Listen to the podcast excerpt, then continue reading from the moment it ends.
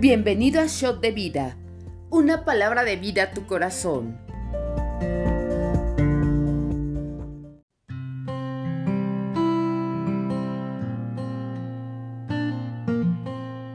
Bienvenido al devocional. Soy Sara Hernández de RN Central, Ciudad de México, y el día de hoy comentaremos del Evangelio de Marcos, el capítulo 3, y del libro de Job, el capítulo 5 y 6. Estaré leyendo la versión Reina Valera actualizada por si desea seguir la lectura. Empiezo con Marcos capítulo 3. El hombre de la mano paralizada. Entró otra vez en la sinagoga, y estaba allí un hombre que tenía la mano paralizada, y estaban al acecho a ver si lo sanaría en sábado a fin de acusarle. Entonces dijo al hombre que tenía la mano paralizada, ponte de pie en medio. Y a ellos les dijo, ¿es lícito en sábado hacer bien o hacer mal? ¿Salvar la vida o matar? Pero ellos callaban y mirándolos en derredor con enojo, dolorido por la dureza de sus corazones, dijo al hombre, extiende tu mano, y le extendió, y su mano le fue restaurada. Los fariseos salieron enseguida junto con los herodianos y tomaron consejo contra él de cómo destruirlo. Las multitudes siguen a Jesús. Jesús se apartó con sus discípulos al mar y lo siguió una gran multitud de gente procedente de Galilea de Judea, de Jerusalén, de Idumea, del otro lado del Jordán y de los alrededores de Tiro y Sidón. Una gran multitud vino a él, porque habían oído de las grandes cosas que hacía.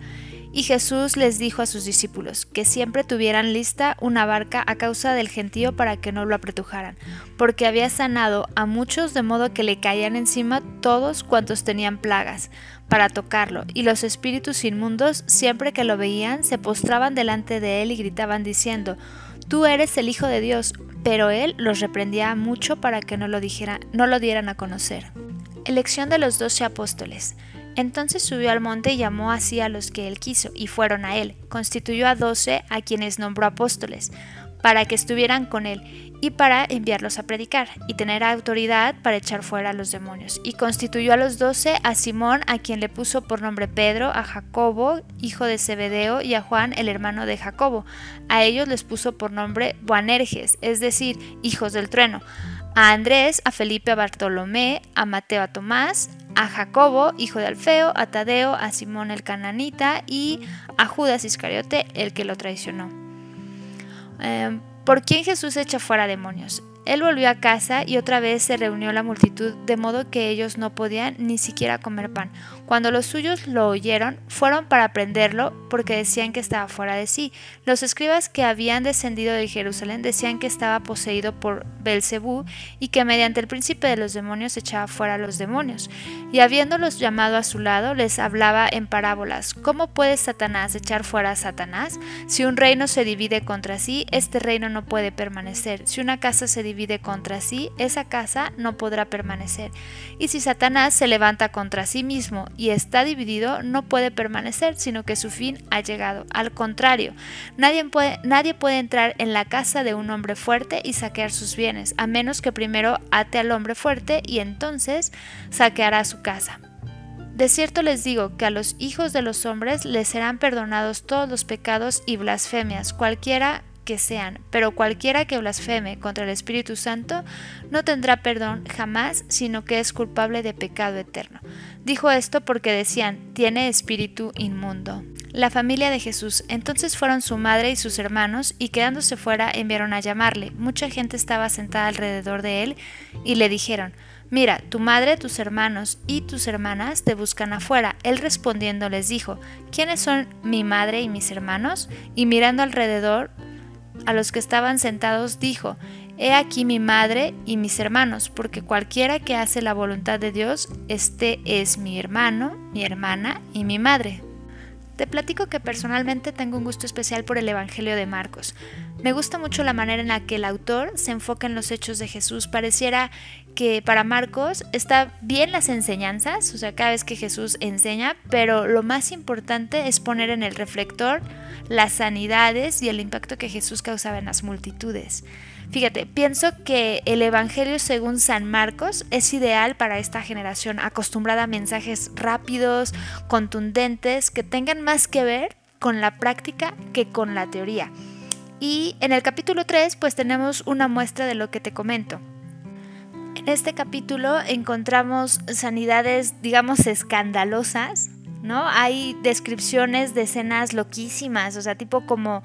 Y Jesús dijo a sus discípulos que siempre tuvieran una barca lista para que la multitud no lo apretujaba, no lo apretujara, perdón, algo así dice, ¿te acuerdas? Y se me imagina como decirle a los discípulos, mantengan el coche encendido por cualquier cosa, muchachos, porque ya saben cómo se pone esto, ¿no? Y además ahí mismo en el versículo, bueno, en el capítulo te explica más adelante por qué. Eh, porque había sanado a tantos que le caían encima eh, gente enferma para tocarlo. no sé si te lo puedes imaginar, pero tipo un rockstar saliendo de un evento, eh, detenido por los seguidores para obtener de él lo que no habían podido obtener en ningún lugar, ¿no?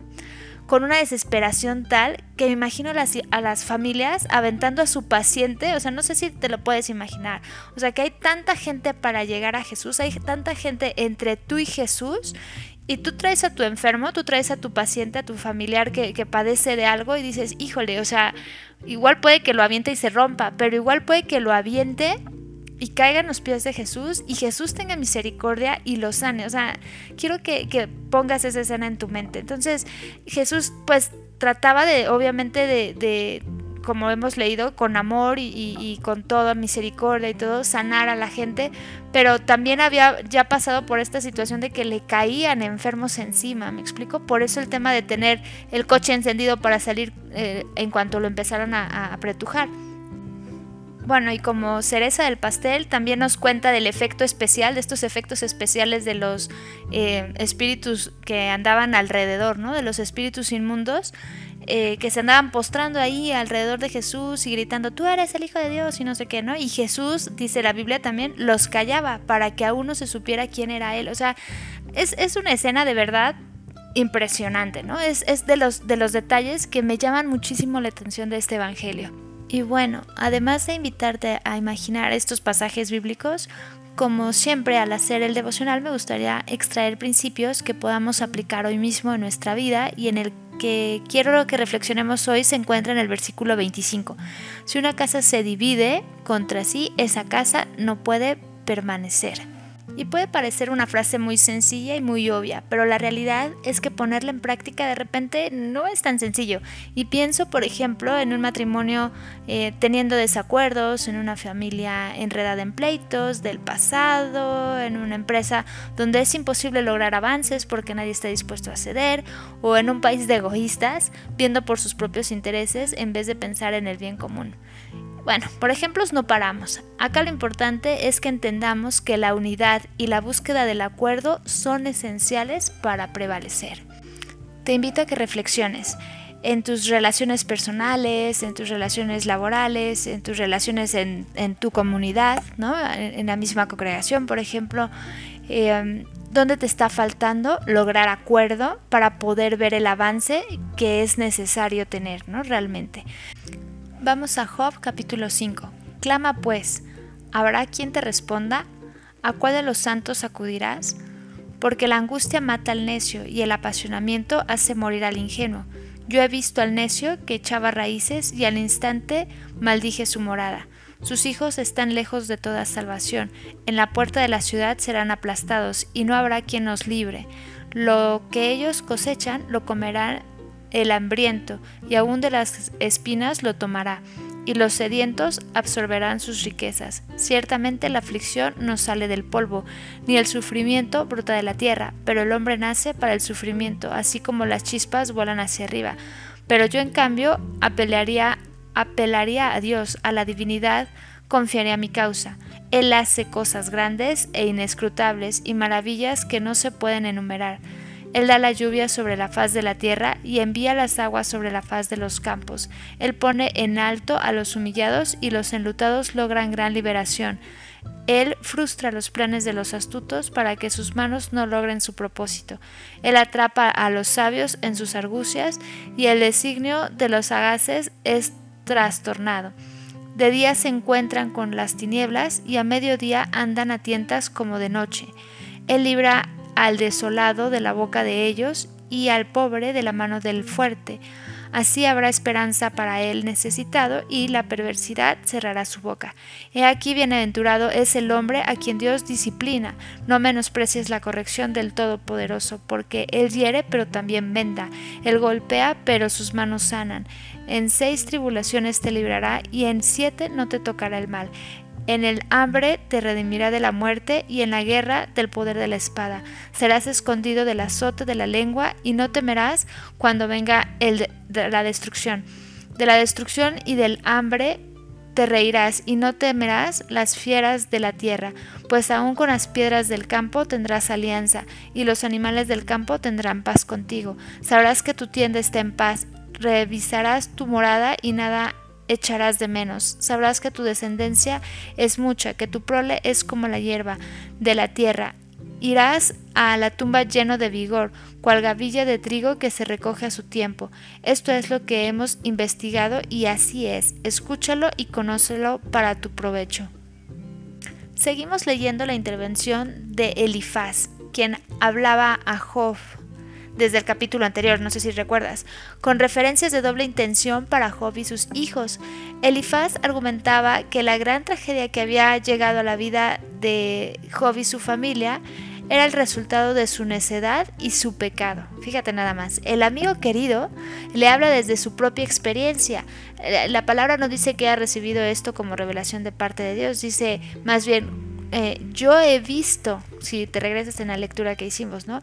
Está hablando desde su propia experiencia, no desde la revelación de Dios ni la seguridad de nada, sino desde su experiencia. Y fíjate, hay muchos detalles en los que podríamos centrar, pero realmente quiero que rescatemos de este capítulo el mantenernos atentos y no ser ese amigo policía, entre comillas, que anda buscando los pecados y fallas de otros para explicar sus problemas actuales.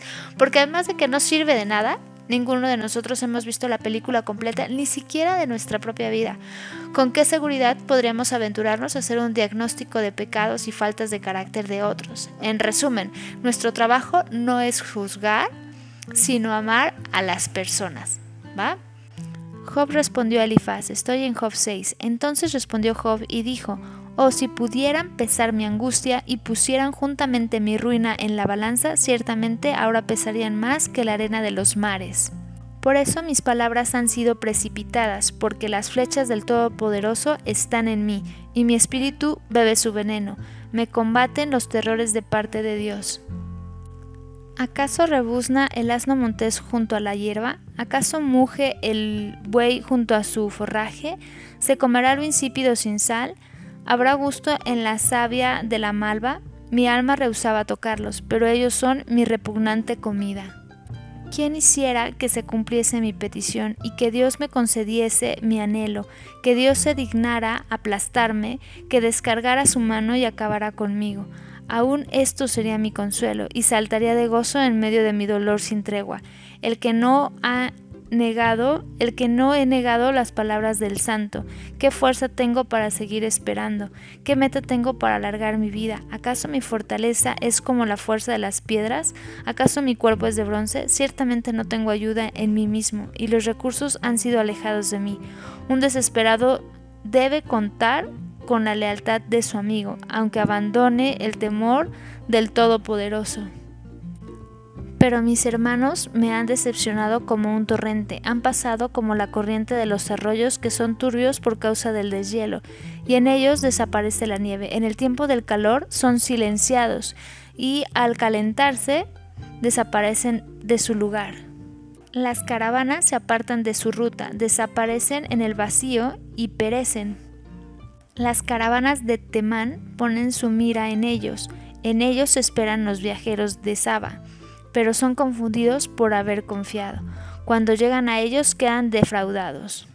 Ciertamente ahora han llegado a ser así, han visto el horror y tienen miedo. ¿Acaso les he dicho, tráiganme algo?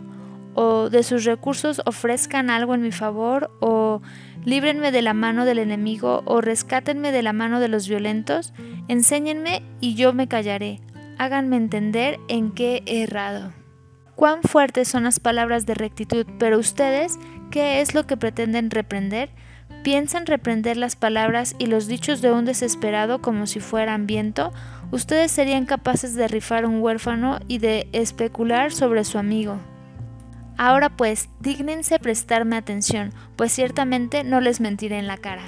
Por favor, desistan y que no haya iniquidad. Y desistan, pues está en juego mi reivindicación. ¿Acaso hay iniquidad en mi lengua? ¿Acaso mi paladar no puede discernir las calamidades?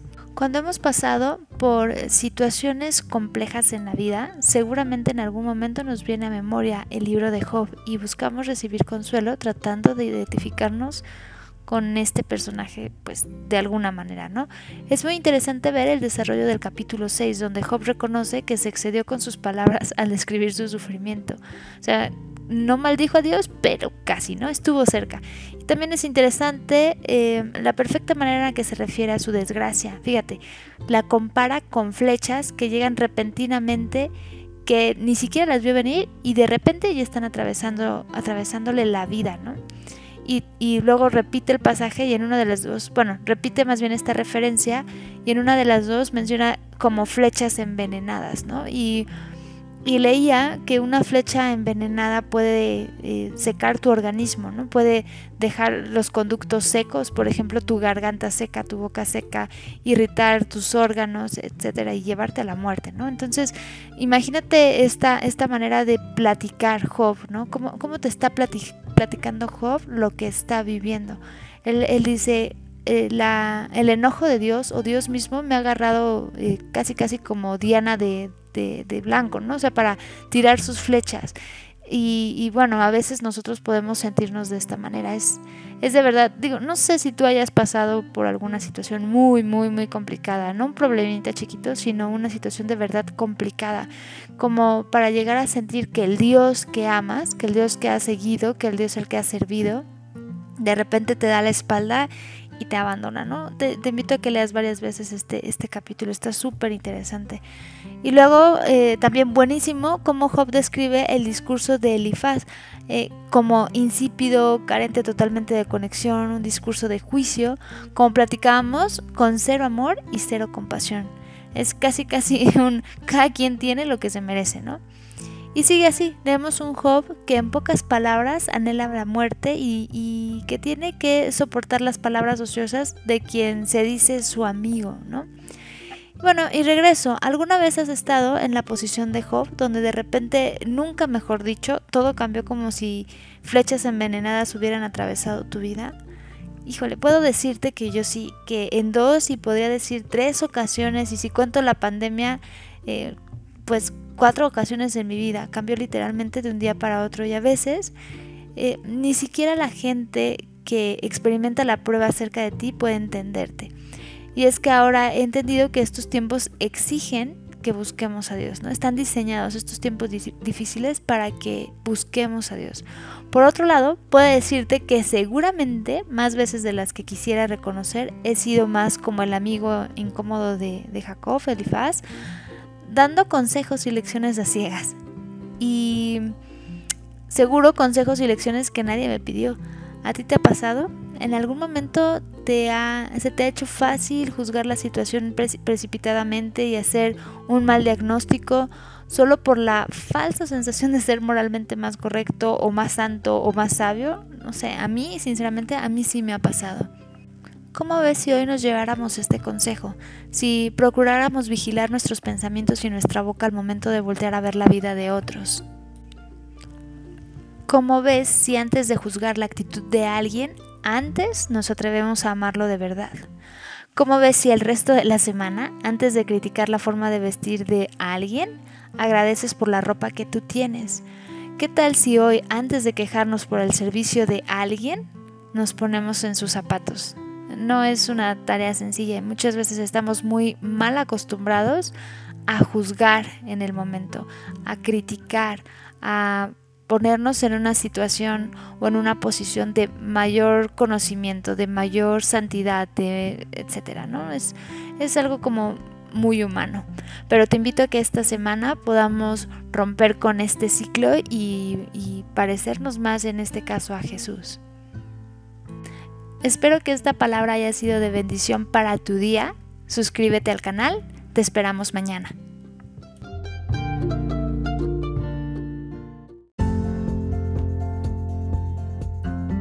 Conoce más en rnmexico.org. Yo soy RN México, amar, transformar, servir y enviar.